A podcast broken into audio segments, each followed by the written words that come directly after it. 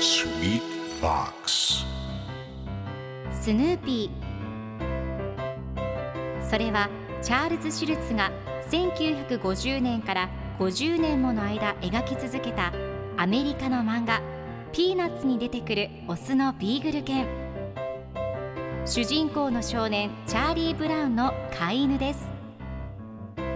気が弱くて自分に自信が持てないチャーリー・ブラウンをはじめいろんな個性を持つ子どもたちが繰り広げる人間模様に人生の哲学を感じるのは私だけでしょうか？Peanuts Dictionary.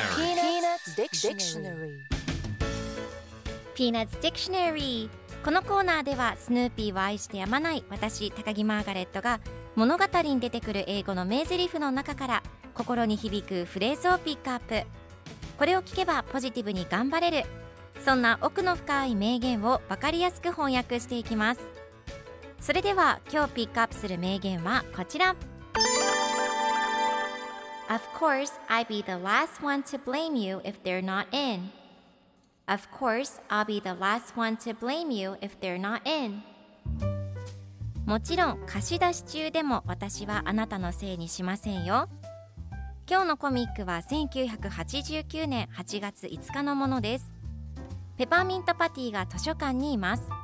そして図書館の職員さんにメモを渡しながら「はい先生にこの夏この4冊を読むように言われました。もちろん貸し出し中でもあなたを責めませんよと言うと次のコマではえ4冊全部あるの？これで私の1番目の言い訳が消えたわと落ち込んでいます。では今日のワンポイント英語はこちら。Blame 責める非難する。何々のせいにするという意味です。今回のコミックでは I be the last one to blame you if they're not in と出てくるので貸し出し中でもあなたを責めません。あなたのせいにしませんという意味になります。ではこの blame の例文2つ紹介するとまず1つ目。